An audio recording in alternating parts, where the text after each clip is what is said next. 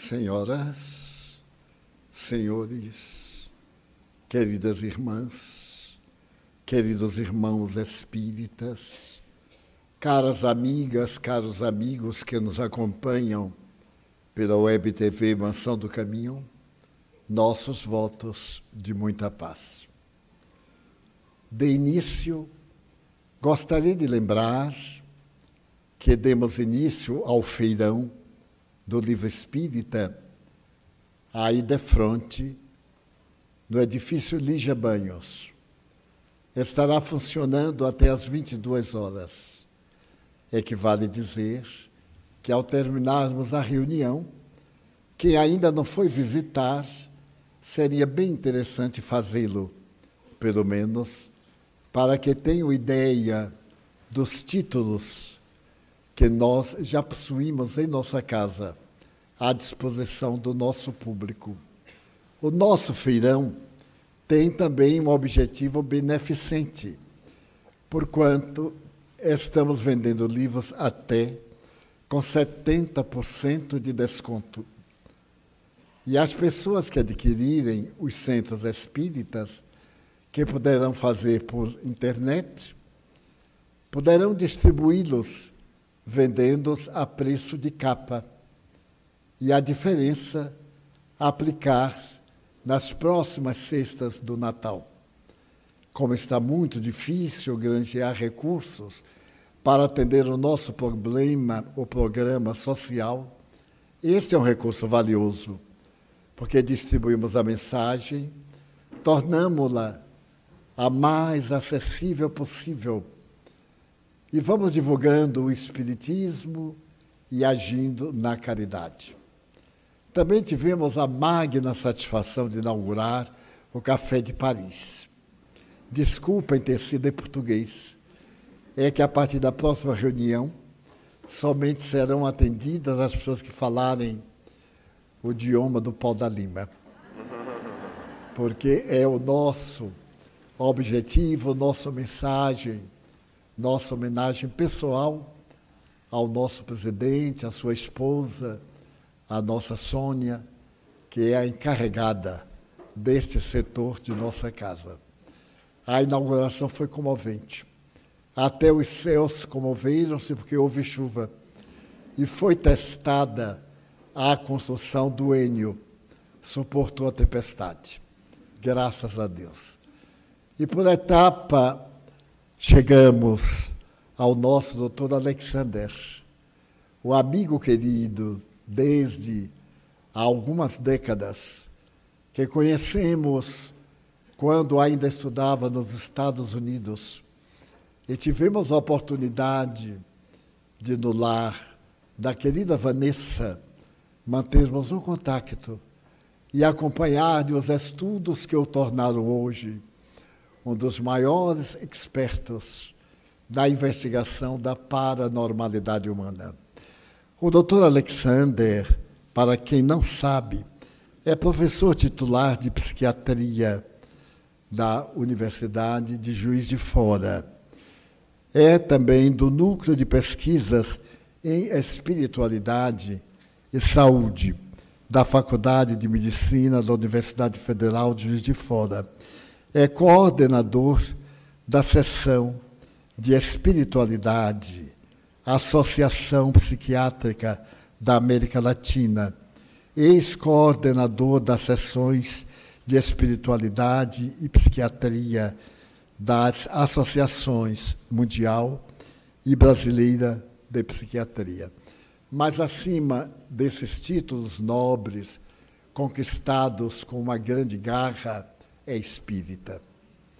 É um psiquiatra espírita devotado, cuja existência como mestre de psiquiatria na Universidade de Fora é dedicada, além de manter a grade escolar, à afirmação da sobrevivência da vida à disjunção molecular da matéria. Estando ele em Salvador, com membros da sua família de passagem. Convidamo-lo e ele aceitou vir estar conosco esse fim de tarde e agora, esta noite, trazendo-nos um belo tema para meditação, para reflexões.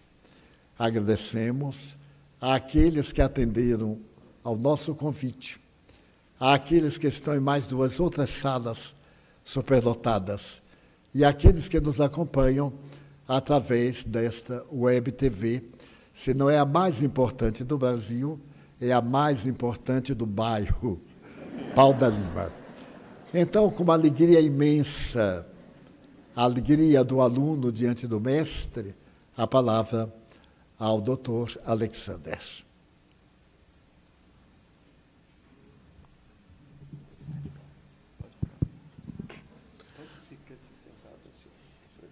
Fique à vontade. Fique à vontade.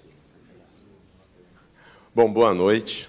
Eu perguntei se podia ficar em pé, porque sentado eu não consigo, né? Assim, eu tenho, quem me conhece sabe que eu tenho um certo desassossego, então eu preciso ficar de pé. Então, primeiramente, eu gostaria de agradecer a presença de vocês, aos que nos assistem pela internet, agradecer ao querido Divaldo, Mário Sérgio, Peixinho, a todos que nos recebem com muito carinho, a mim, a minha família. É, é um prazer e uma honra. E também a segunda vez que eu visito a Mansão do Caminho, a primeira vez foi há mais de 20 anos, quando eu vim para o Congresso Brasileiro de Psiquiatria aqui, e eu fiquei muito impressionado, já naquela época, quase 20 anos atrás, de ver as dimensões, a capacidade é, de trabalho e o que é capaz de realizar pessoas determinadas, né? determinadas com a busca no bem, com a persistência inabalável é realmente impressionante. Agora, voltando quase 20 anos depois, me impressiona ainda mais ver esse trabalho e, sem dúvida, uma inspiração para todos nós. Muito bem. O tema que eu venho apresentar para vocês hoje faz parte de um trabalho que nós estamos fazendo já há bastante tempo. Né? Eu sou psiquiatra, como foi comentado, sou professor é, é, de psiquiatria e trabalho há mais de 25 anos com as relações entre religiosidade, espiritualidade e saúde. E como a ciência pode explorar a religião, a religiosidade, a espiritualidade. Por muito tempo ao longo do século XX, se dizia, no ambiente acadêmico e no ambiente intelectual, que a religião, a religiosidade estava desaparecendo, estava fadada a desaparecer, porque com o avanço do conhecimento, dos estudos, da ciência, as pessoas reconheceriam que a religião é apenas uma criação humana, que as experiências espirituais que falariam de uma dimensão espiritual seria apenas uma projeção de necessidades humanas, uma alucinação cerebral ou um fruto apenas de uma pressão do ambiente cultural que todos nós vivemos. Era e que, além de tudo, a espiritualidade também seria algo deletério, geraria neuroses nas pessoas, as pessoas seriam saudáveis se abandonassem a religião.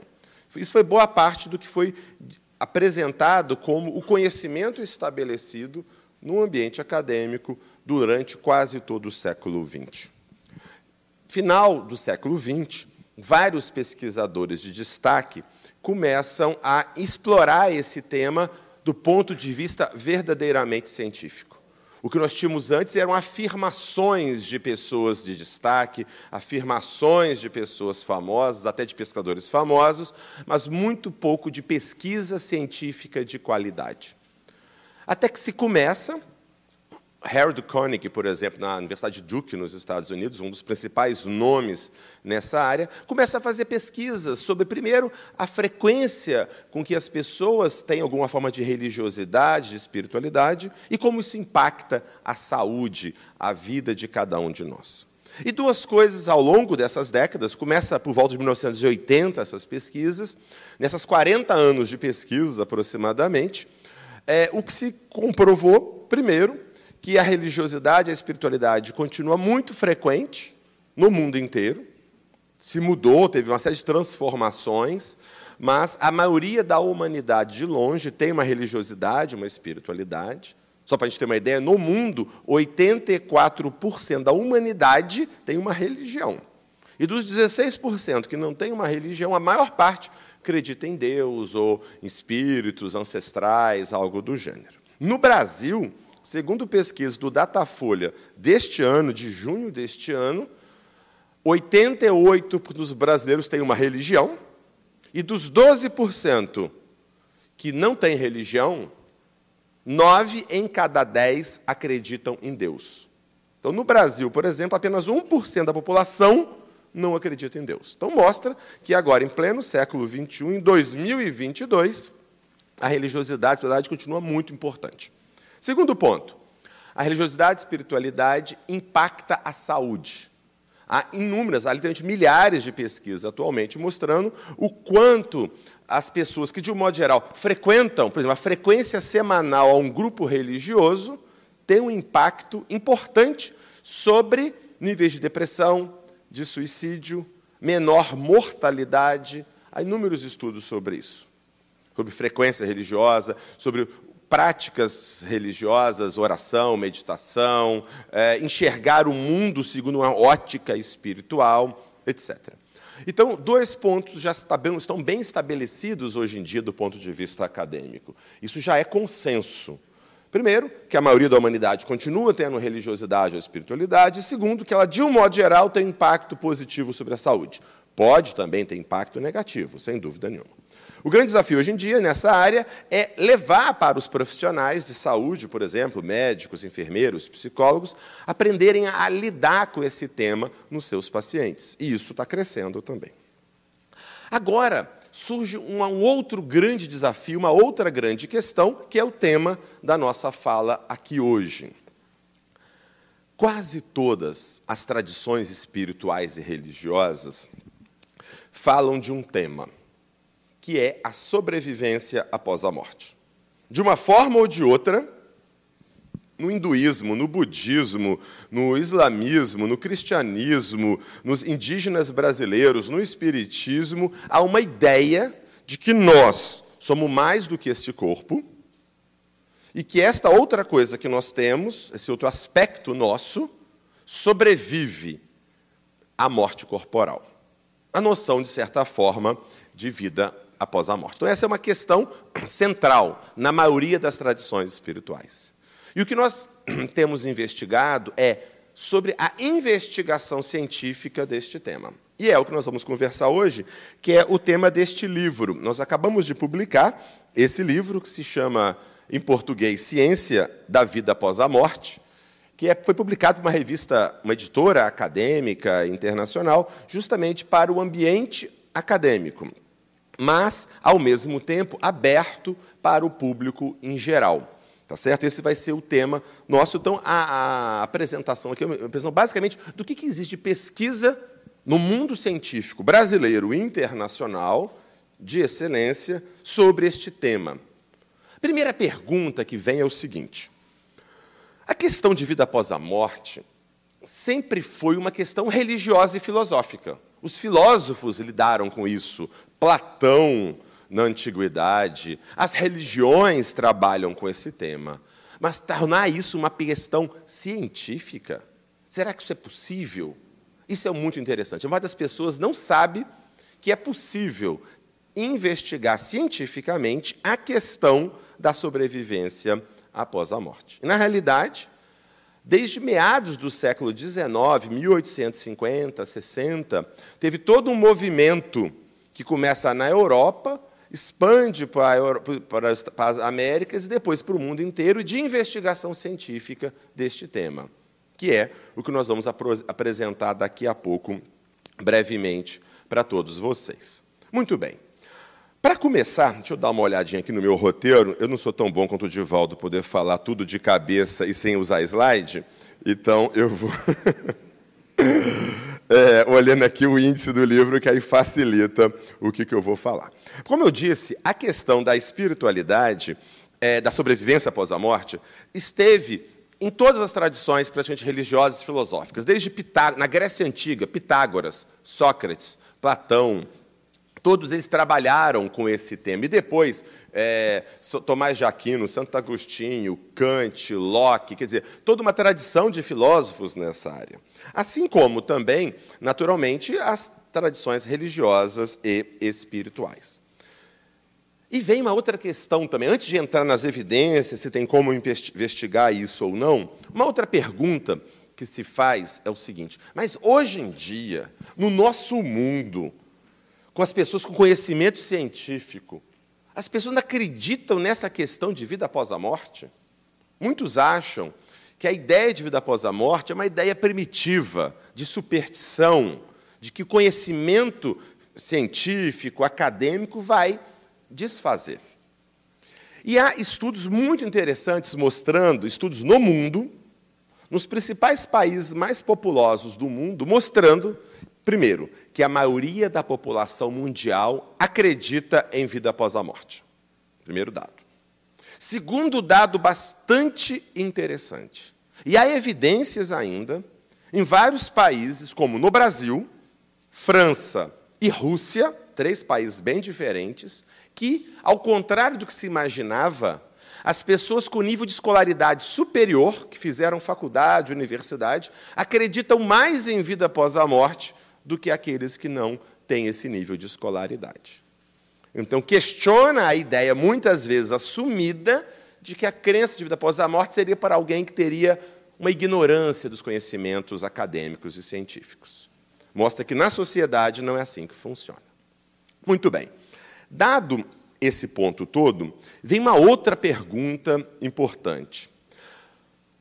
Algumas pessoas consideram que a vida após a morte seria uma ideia anticientífica. A ciência, segundo alguns pensam, teria provado que tudo que existe é composto de átomos, partículas ou forças físicas, forças gravitacionais, forças eletromagnéticas e partículas, elétrons, átomos, etc, etc. Tudo que existe são apenas partículas materiais. Qualquer coisa fora disso seria sobrenatural. Outra ideia muito frequente também, que as pessoas aceitam como se fosse verdade, seria de que já teria sido provado de que o cérebro gera a mente, a consciência, isso que pensa, isso que sente, isso que tem vontades, isso que sofre, isso que se empolga, isso dentro de nós, a nossa mente, a nossa consciência, a nossa alma, segundo muitos, a ciência teria provado que o cérebro é que gera isso. Bom, se o cérebro é que gera a consciência, e quando o cérebro morre, não pode existir mais a consciência. Então está resolvido o problema. E, além disso, também, se está provado que tudo que existe é só matéria, toda essa conversa de experiência espiritual, de, de, visão de pessoas já falecidas, de experiência fora do corpo, tudo isso seriam também é, superstições, seriam ilusões, etc, etc. Esses são os dois principais argumentos a priori contra. E o que a gente precisa fazer antes até de apresentar as evidências da sobrevivência da consciência, de discutir sobre elas, é preciso abordar esses dois obstáculos. Porque, se de fato, se for verdade que só existe matéria, não tem que discutir de vida após a morte. Se for verdade que o cérebro é que gera a consciência, e acabando o cérebro, não tem mais mente, não tem mais eu, não tem mais nada, acabou a discussão de vida após a morte. Muito bem. Aí vem um dado muito importante. Segundo a melhor formação acadêmica, os melhores filósofos, cientistas e tudo mais, primeiro, se sabe que a ideia de que, primeiro que é falsa a ideia de que a ciência teria provado que tudo que existe são só átomos, matéria e forças físicas, etc. Isso é falso. Nenhum cientista jamais provou isso, até porque é impossível provar tudo que existe no universo. A ciência vai estudar coisas específicas, vai estudar o comportamento dos corpos, um, o Sol atraindo a Terra, por exemplo, vai estudar a passagem da carga elétrica num fio, vai estudar coisas muito específicas. Dizer tudo que existe no universo não é tarefa da ciência. Então, isso é, uma, é um pressuposto, uma ideia, um pressuposto filosófico, metafísico, até ideológico, que chamamos de materialismo. Então, o materialismo, a ideia é que tudo que existe é matéria, não é um fato científico. É um pressuposto filosófico, é uma opinião filosófica, digamos assim, que o cientista pode ou não ter. É falso também que o cientista necessariamente é materialista. Na realidade, a ciência que a gente conhece surgiu por cientistas que não eram materialistas. Os fundadores da ciência moderna, como Francis Bacon, Kepler, Newton, Galileu, todos eles não só não eram materialistas, como eram profundamente religiosos e viam, inclusive, a sua prática científica como um modo de louvar a Deus. Ao estudar a criação, eu entendo e louvo o Criador. Então, este é um ponto muito importante. Então, primeiro, a ciência não provou o materialismo. O materialismo é uma hipótese ou uma visão de mundo que algumas pessoas têm, que equivocadamente apresentam como seria a ciência. Isso é falso. Segundo ponto, também não está demonstrado que o cérebro é que gera a mente, que gera a consciência. Essa é uma das hipóteses. Nós chamamos tecnicamente isso de problema mente e cérebro. O que quer dizer isso? Como o cérebro se relaciona com a mente? São duas ideias fundamentais. O cérebro, com as suas atividades elétrico-químicas lá dos neurônios, gera a consciência, que é a visão materialista, ou que a consciência seria algo além do cérebro, mas que usaria o cérebro como instrumento, como ferramenta para poder se manifestar. São duas visões diferentes que estão ao longo da história da humanidade. Há várias outras possibilidades, mas duas principais que estão ao longo da história da humanidade é, que, sendo disputadas, e que as pessoas estão tentando refletir e entender. E até hoje, no ambiente acadêmico, não está comprovado qual que seria a correta. Então, várias opções são possíveis. Muito bem. Então, nós estamos. É, e só para dar um exemplo, as pessoas muitas vezes citam o seguinte: mas está provado que o cérebro é que gera a mente. Por exemplo, se eu sofrer um acidente de carro e sofrer um acidente no, e o meu cérebro for parcialmente destruído, eu vou ter, eu posso ter problemas, por exemplo, na minha memória, eu posso ter problemas na minha personalidade, ficar mais impulsivo, ficar mais desinibido sexualmente, eu posso ficar é, mais agressivo, mais apático, ou posso começar a ter, ouvir vozes. Tudo isso pode acontecer. E muitos entendem, então, o quê? Olha, está vendo? Se eu lesei o cérebro e lesou e modificou a mente do indivíduo, isso mostra que o cérebro é que está gerando a mente. Outro argumento que é utilizado também. Se eu fizer um exame de ressonância magnética funcional que mostra como o cérebro está funcionando a cada momento, quando, por exemplo, eu estou pensando no amor que eu tenho pela minha família, eu vou ativar algumas áreas do meu cérebro. E algumas pessoas falam, está vendo? Está provando. Olha, ele pensou no amor dos filhos dele, aquela área está ativada. Então, aquela área ativada é que está gerando esse amor aos filhos. Então, essas são algumas visões que são entendidas como provas de que o cérebro é que gera a mente. Mas, mas, isso é um dado muito interessante, algumas pessoas acham que, então, basta conhecer um pouco esses dados de neurociência, de neurologia, de psiquiatria, para a gente poder provar que o cérebro gera a mente e o materialismo é verdade. Porém, é muito interessante saber que os fundadores da psicologia científica e mesmo da neurociência conheciam esses fatos e não eram materialistas. Pelo contrário, aceitavam a ideia de que o cérebro era algo, a mente era algo além do cérebro. Por exemplo, William James. William James, psicólogo, médico, filósofo da Universidade de Harvard, um dos grandes fundadores da psicologia científica. Ou Wilhelm Wundt, psicólogo alemão, considerado o grande fundador da psicologia científica. Os dois conheciam muito bem esses fenômenos que eu acabei de escrever, e os dois não achavam que isso provaria que o cérebro geraria a mente. Outros dois exemplos de neurocientistas, por exemplo, para quem é da área da medicina, da psicologia, vai ouvir falar do homúnculo de Penfield, que é uma área do cérebro, a gente vai ver, é uma representação no cérebro do corpo humano. E Penfield é um neurocirurgião canadense que fazia o seguinte, olha que interessante. Ele, isso foi nos anos 60, por ali. Ele tinha que, que tratar pessoas com epilepsias muito graves. E ele tinha, como neurocirurgião, que tirar do cérebro a parte que estava gerando a epilepsia. Sabe o que ele fazia? Ele operava as pessoas, abria o crânio com a pessoa acordada, só com anestesia local. A pessoa ia para o centro cirúrgico, fazia anestesia local, o paciente acordado, abria o crânio do indivíduo, tirava a calota craniana e dava uns pequenos choquinhos no cérebro do indivíduo para poder ver se ele descobria a parte aonde estava gerando as crises epiléticas graves desse indivíduo. E ao dar esses choquinhos, ele começou a descobrir que função cada parte do cérebro tinha. E ele, Wilber Penfield, neurocirurgião, inicialmente ele era fisicalista, materialista. Ele achava que o cérebro é que gerava a consciência, que gerava a mente. Ele foi dando um choquinho no cérebro. Uma parte ele dava um choquinho no cérebro, a pessoa esticava o braço. Dava um outro choquinho, esticava a perna. Então ele foi vendo a área motora. O homúnculo foi assim. Tal.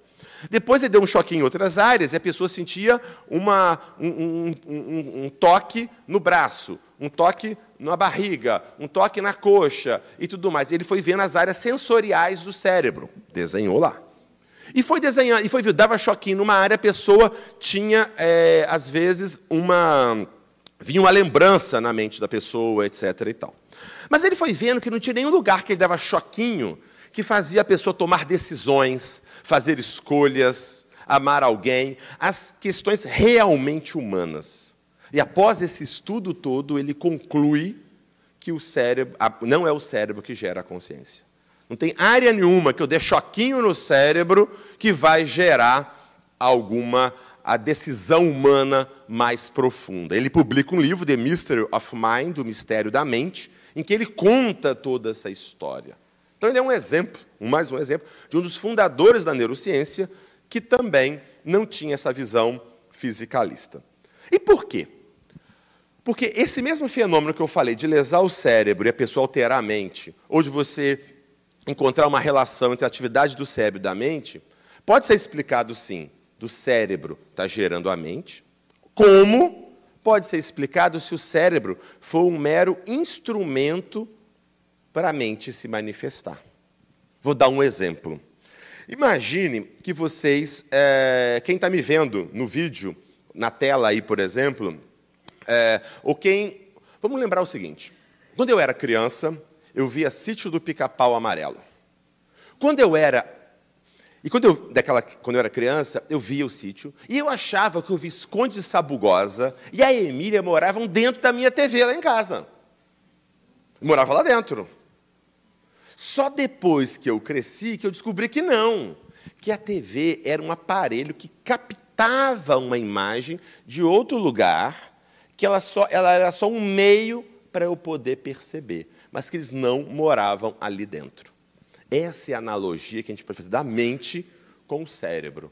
Se eu imaginar que o cérebro é como o aparelho de TV, o cérebro permite que a mente se manifeste daquele modo. Do mesmo modo que o aparelho de TV permite que o programa se manifeste daquele modo, mas ele não está lá dentro. E olha que interessante. Se eu lesar o meu aparelho, se eu estragar, arrancar uns fios, de, é, deteriorar o circuito do meu aparelho de TV, ou eu não vou conseguir ver mais o meu programa, meu sítio Papo Amarelo, ou vai, a imagem vai ficar ruim, o som vai ficar ruim, porque o instrumento de manifestação do programa ficou prejudicado. Do mesmo modo, se eu lesar o cérebro, a consciência não consegue se manifestar adequadamente. E do mesmo modo também, vai haver relação entre, se eu for ver, a ativação dos circuitos da TV e a imagem que está passando. Tal ativação de imagem vai gerar tal ativação de circuito. Isso não prova que a TV é que é a, a causa última do programa do Visconde de Sabugosa. Do mesmo modo no cérebro. O que eu quero dizer? Que esses dados científicos que a gente descreveu aqui antes, eles apenas mostram que o cérebro é importante para a mente se manifestar, mas que não, que necessariamente a mente é um produto do cérebro. A mente pode ser apenas um instrumento do cérebro. Muito bem. Dado isso, então estamos empatados. Até aqui nós estamos empatados. Continua o mesmo problema. O cérebro produz a consciência, o materialismo, ou o cérebro é um instrumento de manifestação da mente, que pode ser chamado de dualismo ou outras perspectivas. Muito bem, como que a gente faz para avançar a partir disso? Como que a gente avança? Essa é a grande questão. Nós podemos estudar experiências espirituais.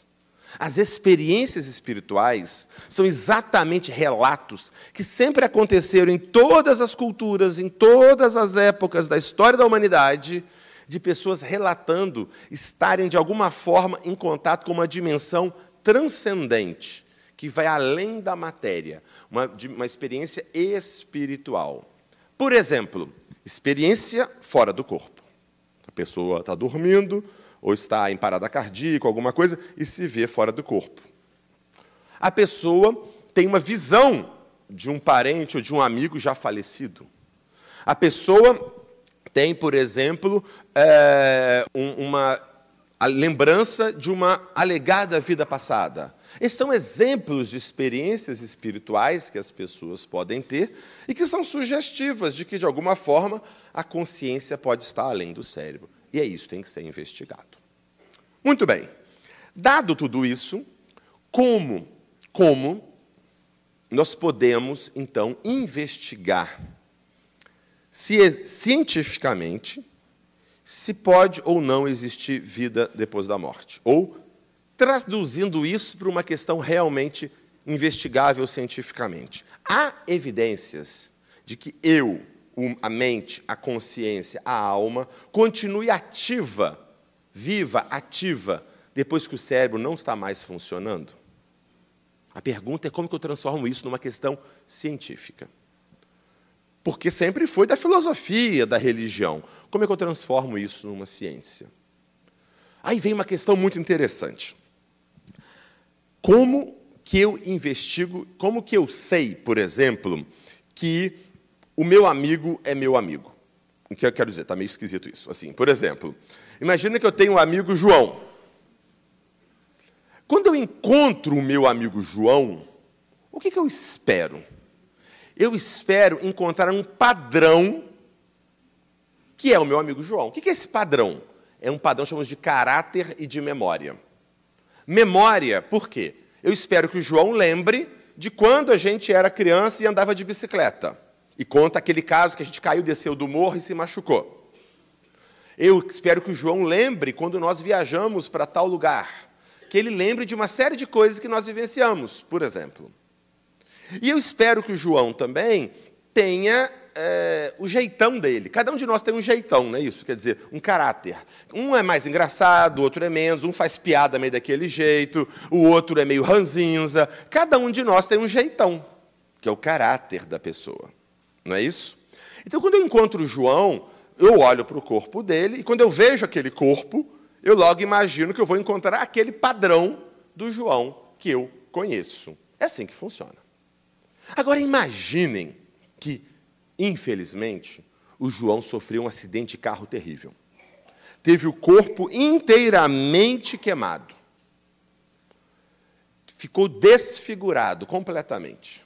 E teve ainda os membros amputados. E aí, ele ficou completamente irreconhecível. Se você olhar para ele, você não tem como reconhecer mais que é o João. E imagine que algum tempo depois eu encontro o João.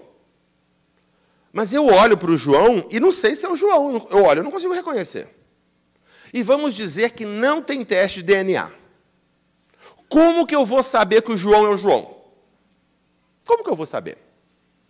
Porque olhando para ele, não reconheço nada.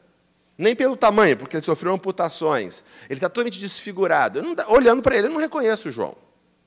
Eu não tenho teste de DNA. Como é que eu sei que é o João que não é um impostor, por exemplo? Pela continuidade da memória e do caráter. Se ele começar a contar coisas que eu esperaria que o João soubesse, se ele começa a lembrar de coisas que quando a gente vivenciava, se ele, além de lembrar, ele tem, por exemplo, João sabia falar francês, e ele sabe falar francês. O João fazia umas poesias assim, o assado. Fazia uns repentes. Até comentei aqui de um amigo nosso, o Pedro de Santa Cruz do Sul, que faz repentes maravilhosos. Se o Pedro estiver ouvindo, tudo bom, Pedro? E aí falamos dele hoje. Assim, e se ele faz repentes, por exemplo, e ele continua fazendo? E além disso, o jeitão, a pessoa tem aquele humor, aquele jeitão e tudo. Eu me convenço, é o Pedro. O Pedro, é o João. É, é o João naturalmente. Pedro, você está na minha cabeça. Então, é, é, o afeto com os amigos. Então, aí, quer dizer, é o João, necessariamente. Quer dizer, pela continuidade do caráter da memória, eu sei que é o João. É essa que é a questão fundamental que fica na minha cabeça. Tudo bem. Até aí, isso, gente, estou falando para você, estou tentando resumir, isso é filosofia da mente. Hoje em dia, sim, é filosofia da identidade, da personalidade. É um tema muito estudado hoje em dia, muito claro. A pergunta é o seguinte: e se o João tivesse morrido num acidente? Como que eu poderia ter evidências que aquele João continuaria vivo? Essa é a questão da sobrevivência após a morte, a investigação científica. Como que eu posso ter certeza ou testar que evidências me indicariam de que o João efetivamente continua vivo? é exatamente a mesma coisa. Se eu conseguir, de alguma outra forma, brincando com o aparelho de TV, aquele aparelho de TV desapareceu. Aquele, aquele cérebro não existe mais. Mas talvez eu consiga ver o Visconde Sabugosa em outro aparelho de TV. Ou no computador, ou no celular. Eu consigo que ele se manifeste de outra forma. Então, será que eu consigo, de uma outra forma, ter acesso à memória, à, à, à personalidade, o caráter, às habilidades do João depois da morte dele?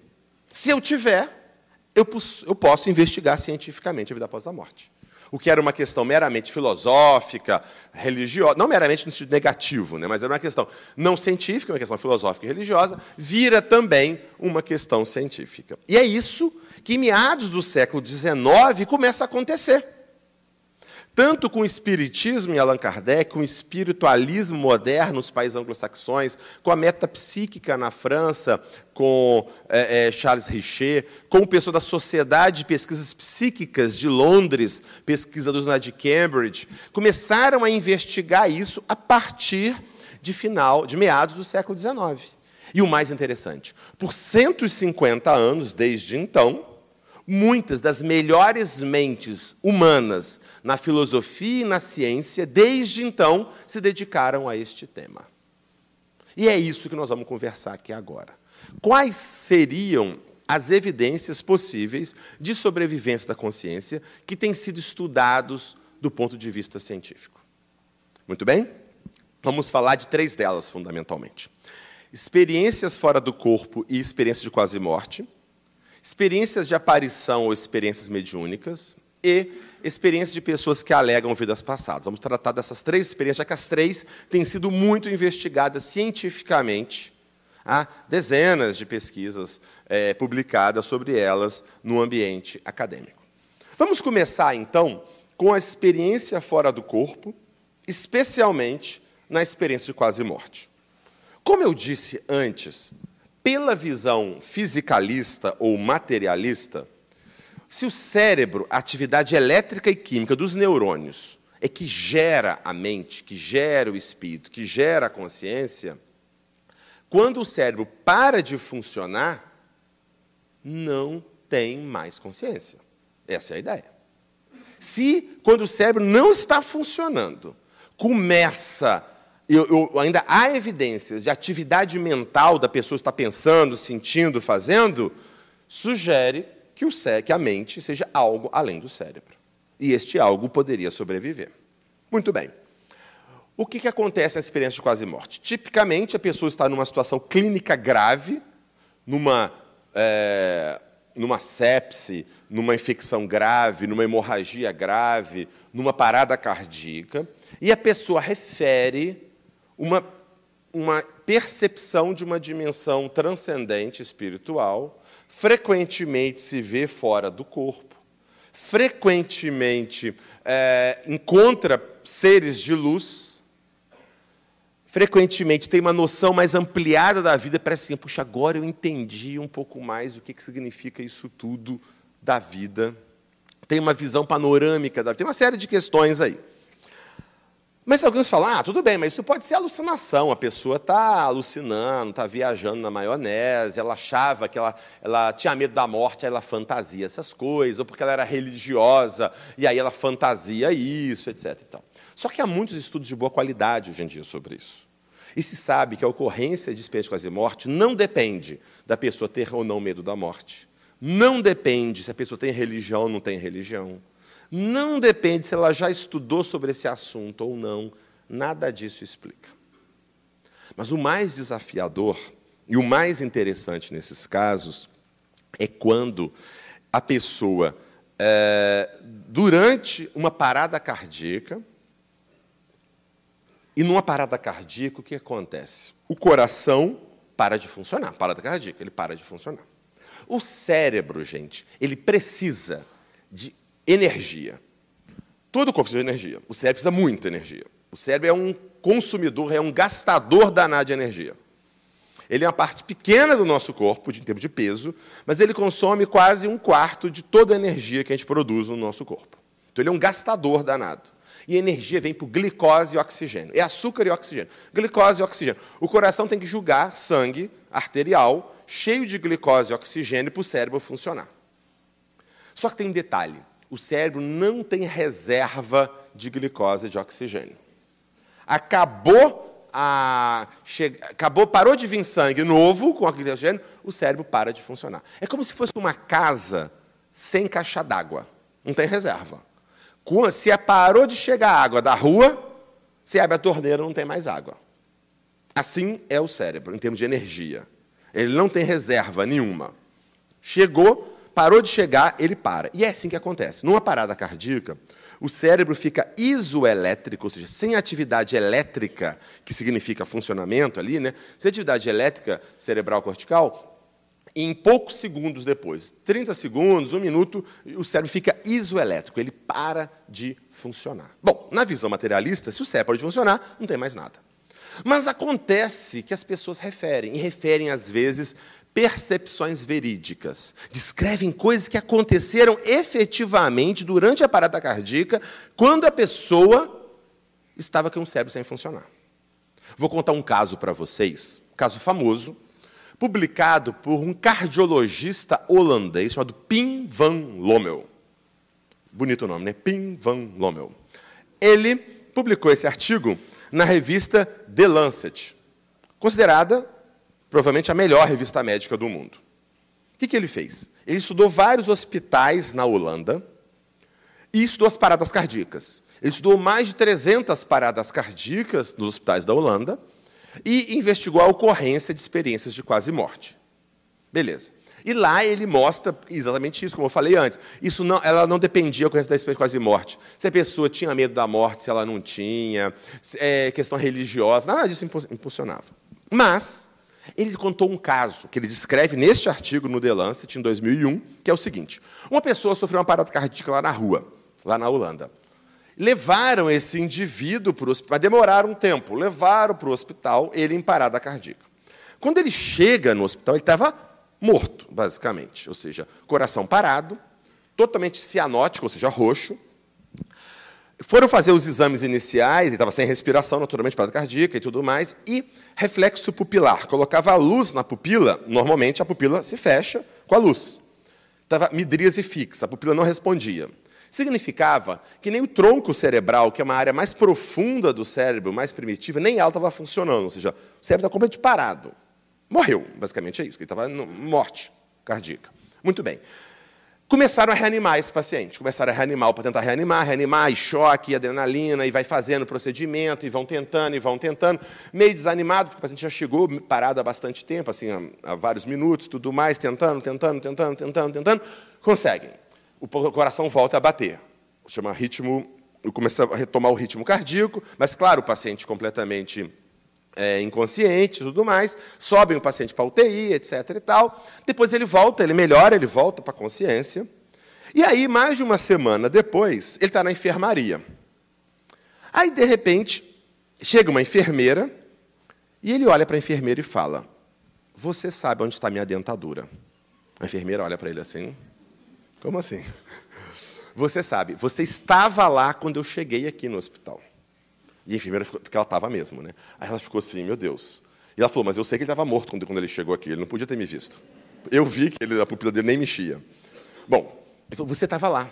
E ele falou: estava você e estava um, um, médico. Ele descreve o médico, descreve ela. E foi acontecer o seguinte: quando eu cheguei, vocês iam me entubar. Mas aí vocês viram que tinha dentadura. Vocês tiraram minha dentadura e colocaram na gavetinha daquele carrinho cheio de uns potes em cima, ou seja, o carrinho de parada. E ela tinha feito exatamente isso. Você guardou a minha dentadura ali. E mais, eu fiquei observando vocês fazendo e teve uma hora que eu fiquei muito desesperado. Por quê? Vocês começaram a ficar falando que ia desistir, que não ia mais me reanimar, já que estava muito difícil, já achava que eu não ia ter mais volta. E eu comecei a gritar desesperado: não para, não para, vai, não para. E aí, e a enfermeira só assim. Porque era verdade tudo isso. Efetivamente, ela tinha pego a dentadura dele, ela guardou no carrinho de parada, eles realmente estavam desanimando de reanimá-lo, estava ela e estava o médico, etc, etc, etc. Então, esse é um exemplo de percepção verídica durante uma experiência de quase morte. Que é muito difícil de você explicar numa visão estritamente fisicalista, ou seja, de que seria o cérebro gerando a consciência. Mas se o cérebro não estava funcionando, como que ele estava gerando? E gerando consciência ainda fora do corpo, observando todas as situações. Se o cérebro nem reflexo pupilar, que é a coisa mais básica, a pessoa tinha. Então, esse é um exemplo de como. As, esse é um exemplo, mas vários outros, como as experiências de. E as experiências mais são tão importantes. Nós estamos fazendo atualmente uma pesquisa na, na Federal de Juiz de Fora. Estamos com mais de 300 casos de EQM do Brasil inteiro. E as pessoas que fizeram relatos né, de, de, de EQM é, por sinal, quem quiser, se alguém tiver experiência de EQM, quiser fazer relato, o fjf.br NUPS é o nosso site, tem lá para quem quiser participar da pesquisa como voluntário, estou orientando um doutorado, um pós-doutorado nessa área. E aí, é, nós estamos com mais de 300 casos, e nós vimos para as pessoas que tiveram, em média, há 15 anos atrás, a experiência de quase morte, e a maioria delas refere que continua achando que aquilo ali realmente foi uma experiência espiritual verdadeira. E que aquilo mexeu profundamente com elas, com seus valores, com a sua vida. O que é muito diferente, por exemplo, de apenas um estado confusional na UTI que a pessoa tem, por exemplo. Bom, então, EQM, um tipo de experiência. Outro tipo de experiência são as aparições ou vivências mediúnicas. Tá certo? Vou contar dois casos aqui para poder ilustrar. Mas para cada, cada. Tanto na EQM há muitos outros estudos? Eu vou citar casos para ficar mais interessante para ilustrar, mas há muito mais detalhes sobre isso no próprio livro e tudo mais que a gente tem investigado. Então, sobre a aparição, vou contar um caso bem interessante que aconteceu nos Estados Unidos. Uma pessoa, o Chafin, ele tinha três filhos. E aí, ele brigou com dois. Fez um testamento deserdando os dois primeiros filhos e dando todos os seus bens para o terceiro filho. Beleza? E registrou esse testamento em cartório. Tudo bem, assim ficou. Vários anos depois, mais de dez anos depois, parece que ele se arrependeu de certa forma, e aí ele faz um outro testamento, distribuindo igualmente para os três. Mas ele não registra esse testamento em cartório. Provavelmente ele achou que ele não ia morrer tão em breve. E aí que depois ele faria isso. Aconteceu que no ano seguinte sofreu um acidente, uma queda e morreu. Por isso, não deixe para amanhã o que você pode fazer hoje. Vocês estão vendo, né? Assim, então, a morte vem como um ladrão. Né? E assim aconteceu com ele. Ele morreu subitamente. E tudo bem. E aí, só ninguém na Terra conhecia esse segundo testamento. Ok? E aí, ele morreu, distribuíram, deram tudo, deserdaram os dois primeiros, deram tudo para o terceiro filho. Muito bom. Até que, Três anos depois, acho que é três anos depois, se não me engano, um dos filhos deserdados começa de noite a ver o pai no pé da cama. Ele ficou meio assustado, vocês imaginam, né? ainda mais que estava meio assim com o pai, né? Quando, aquela história toda, e começou a ver, noite após noite, o pai no pé da cama. E ele começou a achar estranho e começou a ficar com medo. Até que uma hora o pai fala com ele. Depois daquele susto todo, o pai fala, o pai aparece com um sobretudo e fala: "O testamento veja no bolso desse meu sobretudo". E desapareceu. Ele ficou estranho, achou estranho, mas no dia seguinte foi ver o que estava acontecendo. Foi procurar onde estava o sobretudo. Estava na casa de um outro irmão. Localizou esse sobretudo. Quando foram olhar no bolso, sobretudo, estava costurado o bolso. E lá dentro dessa costura tinha um papel com a letra do pai dizendo o seguinte: Veja a minha Bíblia antiga, capítulo 27 do Gênesis, do livro Gênesis da Bíblia. Ninguém entendeu nada. Foram procurar a Bíblia. Estava na casa da mãe. Foram na casa da mãe acharam. Quando abriram a Gênesis, no capítulo 27, estava dobrado esse capítulo, a página, as folhas do capítulo, e lá dentro estava anotado, no manuscrito dele, o testamento fazendo a distribuição dos três, é, para os três igualmente. E o capítulo 27 é um capítulo que tem a ver com a questão é, de relação pai e filho, etc. e tal, e tudo mais. Depois, esse caso então, foi levado à justiça nos Estados Unidos, Dez testemunhas confirmaram a caligrafia, que era efetivamente dele, e no final, esse testamento novo foi tido como válido e foi feita a distribuição. Então, é um exemplo de situação de que como que uma informação que ninguém tinha, ninguém tinha, não poderia ser telepatia, né, não poderia ser fraude porque a letra foi reconhecida por todo mundo como sendo a do pai, e era compatível, demonstrando o quê? Uma persistência daquela mente, daquela consciência do pai, e com o desejo de dar seguimento àquilo que ele queria, que era esse de corrigir uma injustiça. Então, esse é um exemplo. Um outro exemplo, para a gente poder ilustrar também, é, na mediunidade, Obviamente, um caso típico, né? não típico, mas um caso emblemático, o caso do Chico Xavier, por exemplo. Né? Ou seja, é, e ele tem vários tipos de evidência que podem nos ajudar muito a entender isso, e há várias pesquisas nesse sentido. Nós sabemos que a primeira obra psicografada pelo Chico foi Parnaso de Além Túmulo. Foi um livro uma coletânea de poemas, né, é, poemas atribuídos a múltiplos poetas portugueses e brasileiros já falecidos. Castro Alves, Casimiro de Abreu, Guerra Junqueiro, Olavo Bilac, etc, etc, etc. E o interessante é que, quando esse livro foi publicado, o Chico tinha apenas 22 anos. Nível de instrução primária, morando no interior de Minas, sem acesso à internet, 1932, obviamente. Sem acesso a grandes bibliotecas, a nada disso. E o que é interessante? Há um mestrado e um doutorado em literatura na Unicamp, do Alexandre Caroli Rocha, que investiga exatamente vários desses escritores e poetas, o estilo, a forma, o conteúdo, etc., que eles tinham em vida, e comparou com os poemas escritos através do Chico Xavier. E o impressionante é que há extrema similitude. E para ser capaz de fazer isso com os dezenas de tipos de, poema, de poetas e tudo mais, o Chico teria, primeiro, que ler o poeta, conhecer muito bem o estilo literário de cada poeta, estilo muitas vezes que só especialistas conhecem, de cada um deles, e não só isso, e ser capaz de repetir e simular cada um desses poetas apropriadamente. E muitas vezes, rapidamente na frente de todo mundo. Só isso. Se ele fizesse isso com um poeta, já seria um fenômeno. Fazer isso com dezenas de poetas é um fenômeno maior ainda. Ou seja, há evidências, de certa forma, então, como uma hipótese mais plausível, que aquela consciência daquele poeta manteve a continuidade de caráter e de memória e de estilo que ele continua aqui.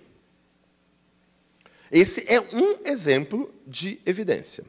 Há outros exemplos de evidência, por exemplo, estou citando apenas aqueles que foram investigados academicamente. Nós é, investigamos com um grupo de colegas é, cartas psicografadas pelo Chico Xavier. Né? pais né, tiveram seus filhos que desencarnaram e buscavam, através do Chico Xavier, a, cartas de contato. E o que nós fizemos, né, basicamente? Nós é, estudamos é, o quanto aquelas informações eram verídicas, corretas, melhor, quantas informações eram corretas, isso, e depois tentamos ver se essa informação tinha sido passada para o Chico de, certo, de alguma forma. Ou como o Chico poderia ter obtido essa informação de outras formas. E fomos analisando isso. E nós publicamos isso em revistas científicas, psiquiátricas, etc. E, tal. e aí, o que, que nós encontramos, por exemplo? Algumas das cartas que nós estudamos, há, primeiro, informações, 97% das informações eram corretas, cartas com 15, 20 itens de informação, 97% corretas, os 3% eram, a gente não conseguia verificar, basicamente. E o mais interessante e impressionante é que havia informações que nem o familiar que foi obter a carta conhecia. Por exemplo, havia o caso em que o filho havia falecido e o pai é, estava mantendo pensamentos suicidas secretos, sem contar para ninguém. E o pai ia todo dia no cemitério até o túmulo do filho. Ninguém sabia disso. Os familiares não sabiam, ninguém sabia. E isso está na carta. Quer dizer, além disso, quer dizer, uma informação que o familiar não sabia. Outras informações muito detalhadas, por exemplo, desde é, é, o que o pai queria construir um hospital para o filho cuidar de criança doente, quer dizer, coisas bastante específicas que estavam nas cartas que era muito improvável do Chico ter tido acesso, já que muitas informações muito privadas e muitas nem os outros familiares conheciam. E há vários casos nesse sentido. Então, esses são exemplos da mediunidade, sugerindo mais uma vez a continuidade do caráter e da memória. E há estudos também, outros estudos, especificamente sobre. É, é, há estudos controlados, digamos assim, em que é, o, o médium recebe a informação, ele recebe as informações mediúnicas sem até ter contato com nenhum familiar. E depois o familiar recebe, a, em pesquisas, o familiar recebe a informação mediúnica do familiar dele e de quatro outras pessoas falecidas, do mesmo sexo e idade aproximado. E ele tem que dizer das quatro ou cinco cartas que ele tem, qual que é a do familiar dele. Para não ficar uma coisa, ah, só porque eu estou com muito luto, eu aceito qualquer coisa. Não. E mesmo assim, ele consegue acertar com mais probabilidade a carta dele. Então, resumo: há uma série de estudos de boa qualidade, altamente sugestivos da capacidade mediúnica. Por fim, para encerrar o nosso dia, a nossa noite, a terceiro nível de evidência: casos sugestivos de reencarnação. O maior pesquisador no mundo nessa área foi o Dr. Ian Stevenson, psiquiatra, professor titular de psiquiatria na Universidade da Virgínia, nos Estados Unidos, que nos anos 60 ele começa a investigar esse tema até o seu falecimento em 2006, se eu não me engano. Em 2006. Foi um grande investigador. Ele conseguiu compular, computar na sua universidade mais de 2 mil casos de casos que ele chama de casos sugestivos de reencarnação, que é o seguinte: uma criança, assim que a criança começa a falar, com dois anos, três anos, ela começa a falar de uma alegada vida passada começa a falar que viveu em tal lugar, começa a falar que é, é, morreu atropelada de tal, tal forma, que tinha tal nome, tal não sei o que lá, e papapá, papapó. Muitas vezes você não consegue encontrar nada nesse sentido, mas muitas vezes, na maioria das vezes, se consegue localizar uma pessoa que encaixa com bastante precisão esses dados. E dados bastante precisos e específicos que são bastante improváveis da criança ter obtido esse acesso de outra forma. E mais, essa criança frequentemente ela tem fobias relacionados ao alegado modo de morte dela. E ainda, muitas vezes tem marcas de nascença ou defeitos de nascença também compatíveis com o modo de morte da alegada vida passada. vou contar, para encerrar, um caso ilustrativo da Purnima. Purnima era uma menina do Sri Lanka. Esse é um caso investigado pelo professor Erlendur Haraldson, professor titular de psicologia na Universidade da Islândia, na Europa, e ele faleceu recentemente, e ele investigou esse caso e publicou. A Purnima nasceu no Sri Lanka. Com três anos de idade, ela estava lá em casa, e a mãe conta que teve um acidente e alguém morreu atropelado. A mãe conversando em casa, que houve um atropelamento e alguém morreu no bairro. A menina teve uma reação muito estranha. Nossa, que horrível! Quem mata os outros atropelado é muito mal, essa pessoa é muito malvada. Uma coisa assim meio. De onde ela. Assim, ficaram assim, tudo bem. Um tempo depois, eles estavam vendo na televisão, apareceu um templo, chamado Templo Kelania, bastante famoso lá no Sri Lanka. Aí ela olha e ela fala: Eu já morei lá. Como assim? Aí ela começa a contar. Ela foi estimulada assim, por, aquele, por ver aquilo. Eu já morei lá. Aí, resumo, ela foi contando que ela morava atrás do rio, atrás do templo Quelânia, fazendo incenso. Fazia incenso de, de marca Ambiga e Getapicha. Não existia essa marca de incenso aonde a, a Purnima morava. E ela estava indo de carro, de bicicleta, vender incenso e de repente um carro grande vem e bateu nela e ela morreu. Tem outras coisas, mas isso é o, o essencial da história. Resumo: vai se investigar o caso. E o tempo Quelânia era alguns centenas de quilômetros longe de onde eles moravam, eles nunca tinham ido lá, a família nunca não tinha ido lá. Se localiza um indivíduo que vendia incenso. E esse indivíduo que vendia incenso teve um cunhado que fazia incenso de marca, Ambiga e Geta Picha. E mais, quando a Purnima foi lá, quando mostraram o envelope do incenso, falou: é, mas vocês mudaram, não era assim o envelope, não. E mudaram mesmo. E esse fazedor de incenso estava é, indo de bicicleta vender incenso no templo Quelânia, e ele é atropelado por um, por um ônibus, e o ônibus passa com a roda aqui assim em cima dele e ele morre. Muito bem. E aí, eles observam a menina, a menina tem uma marca de nascença. Ela tem várias manchas brancas nessa região, sobre a costela à esquerda. E eles conseguem ter acesso ao laudo de necrópsia do fazedor de incenso, que morreu por lesões nessa área, por fraturas da costela que, per, que per, que penetraram pulmão e baço uh, nessa região. Ao todo, a Purnima fez 20 afirmações sobre a vida passada, 14 delas eram corretas. Seis, três indeterminadas e três incorretas. Esse é um exemplo de um caso em que ela tinha uma reação emocional exagerada pela questão do acidente de carro, ela tinha a marca de nascença, ela tinha uma série de memórias bastante precisas, que é muito difícil explicar de outra forma. E ela é, tem. E é, esse é um exemplo. Ah, só que há literalmente milhares de casos investigados, inclusive do Brasil. Nesse inclusive o Ian Stevenson, ele investigava casos do mundo inteiro. Inclusive, ele tinha uma parceria com Hernani Guimarães Andrade no Brasil. Quando eu estive num departamento lá da Universidade da Virgínia, eu tive a chance de ver as pastas sobre o Brasil e tinha as cartas do Ian Stevens com o Hernani Guimarães de Andrade, discutindo os casos que tinham no Brasil. O, o Stevens mandava perguntas para perguntar para os casos, o Hernani respondia, investigava e tudo mais e tal. Então, esses são três exemplos. Então, para finalizar mesmo agora, para encerrar de vez, nós estamos com casos de experiência fora do corpo, com quase de morte, aparição imediúnica e casos sugestivos de reencarnação.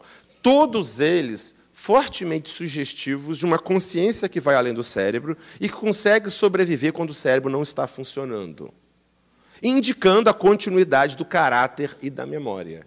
E são três tipos de experiências, há muitas outras, mas são as principais, que têm sido estudadas há décadas ou até mais de um século por dezenas de pesquisadores em diversos países e todos encontrando casos e achados muito sugestivos. Então, ou seja, o que nós temos é uma convergência de resultados apontando para a gente, para efetivamente, um, a possibilidade de investigação científica sobre eventos da consciência, E dois, que esses dados são altamente sugestivos do ponto de vista científico dessa é, possibilidade.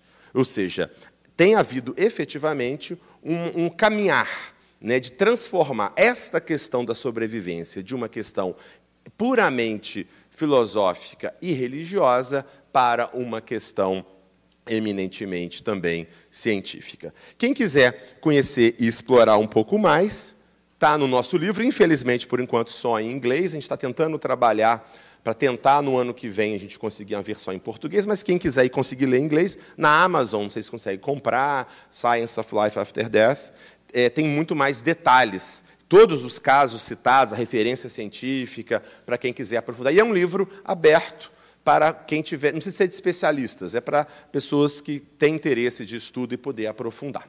Eu queria agradecer demais a atenção de vocês, agradecer o convite e uma boa noite a todos.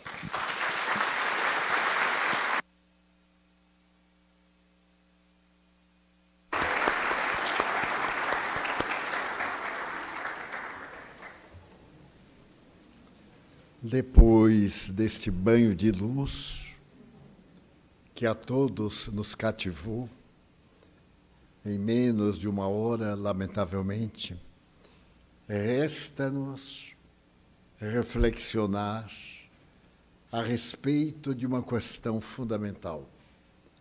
Qual é o objetivo da nossa existência na Terra? Cada um perguntar-se o que é que eu vim fazer? O que me falta fazer para encontrar-me comigo mesmo e ser feliz? Como de hábito, em nossas reuniões de sábado, fazemos também a parte prática do Espiritismo, a terapia dos passes. Aproveitemos este momento de paz, de reflexões e solicitamos aos nossos médiuns para que tomem os seus lugares, a fim de, em poucos momentos, podermos encerrar a nossa reunião.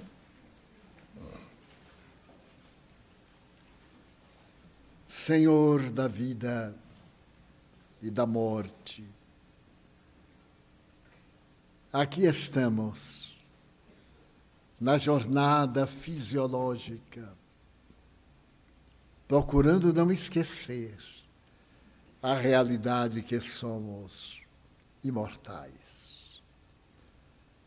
E a ação da caridade, filha do amor, é a mais eficiente para alcançarmos a meta para a qual renascemos então queremos pedir-te que abençoes os nossos médiums, que irão oferecer as suas energias mimetizadas por aquelas que procedem de outra dimensão cósmica da vida, que eles possam canalizar as forças saudáveis que proporcionam bem-estar, alegria de viver e resgate das provações.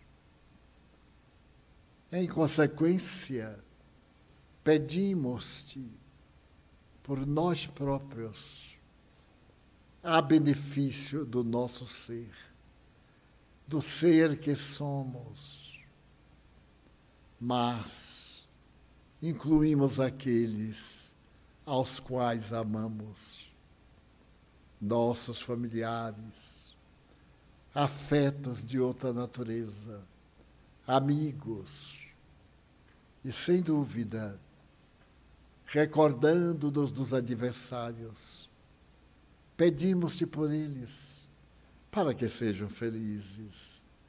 E, por efeito, nos deixe em paz. Queremos rogar-te pelos suicidas, almas que se não deram oportunidade a si mesmas a fim de acertarem o passo com o bem. Ó oh, Jesus, por aqueles que neste momento padecem enfermidades cruéis, irreversíveis, e se encontram em situação deplorável. Abençoa-os pelo teu amor, graças à nossa interferência.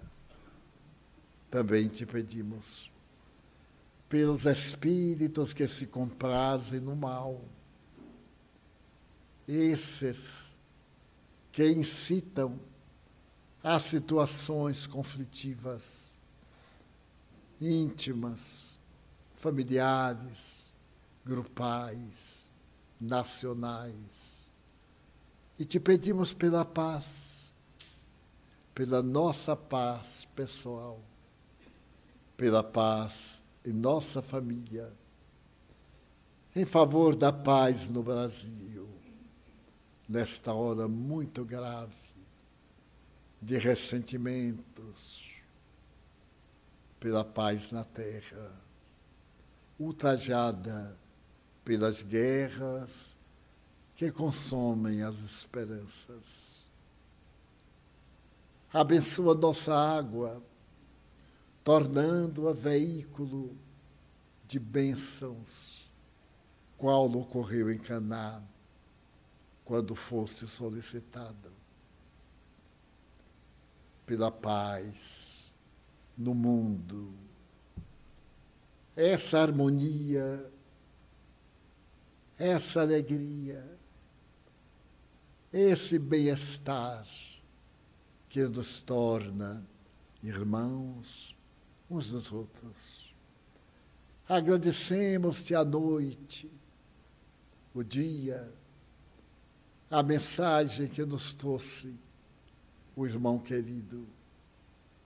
Pedimos-te pelo seu messianato na terra, em teu nome, evocando a misericórdia do Pai, a tua bondade e a ternura da Mãe Santíssima ao lado dos bons espíritos que nos assessoram.